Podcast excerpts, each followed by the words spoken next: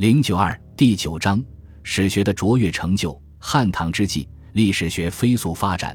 西汉刘向父子编定《七略史》，史书只归在六艺略的春秋门下，而唐初修《隋书》经籍制，图书分经、史、子、集四部。史书不仅独立成部，而且跃居第二位，说明史书已蔚为大观。进入隋唐时期，史学受到统治者前所未有的重视，取得了更为非凡的成就。完善的官修史书制度。成为我国一个优良的文化传统。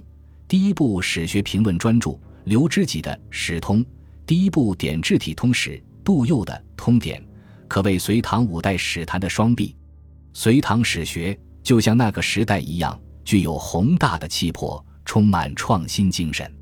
隋唐五代又是我国封建社会由前期向后期过渡的一个转型期，变革是这个时代的主题，与社会变迁相适应。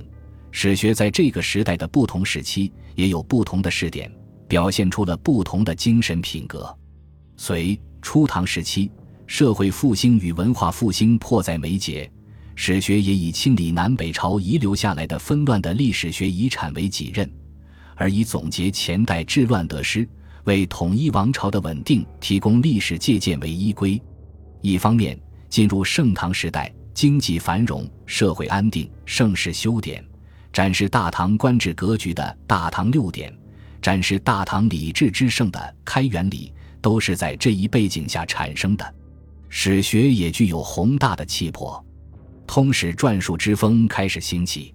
另一方面，文化有了一定的积累，学术总结与反省就具备了条件，因而才能产生《史通》这部杰出的史学名著。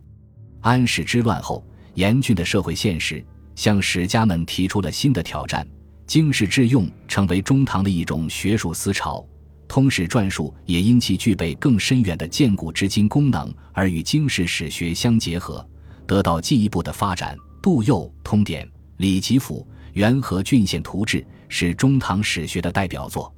晚唐五代时期，中央集权衰落，社会进入无序状态，杂史、笔记、博信成为史院一种新景观。